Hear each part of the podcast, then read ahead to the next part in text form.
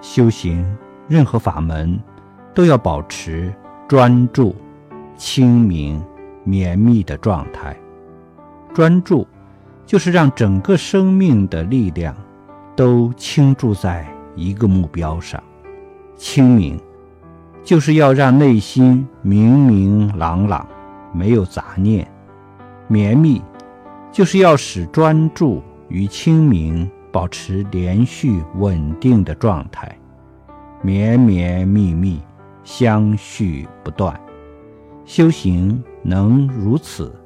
自然会有瓜熟蒂落、水到渠成的时候。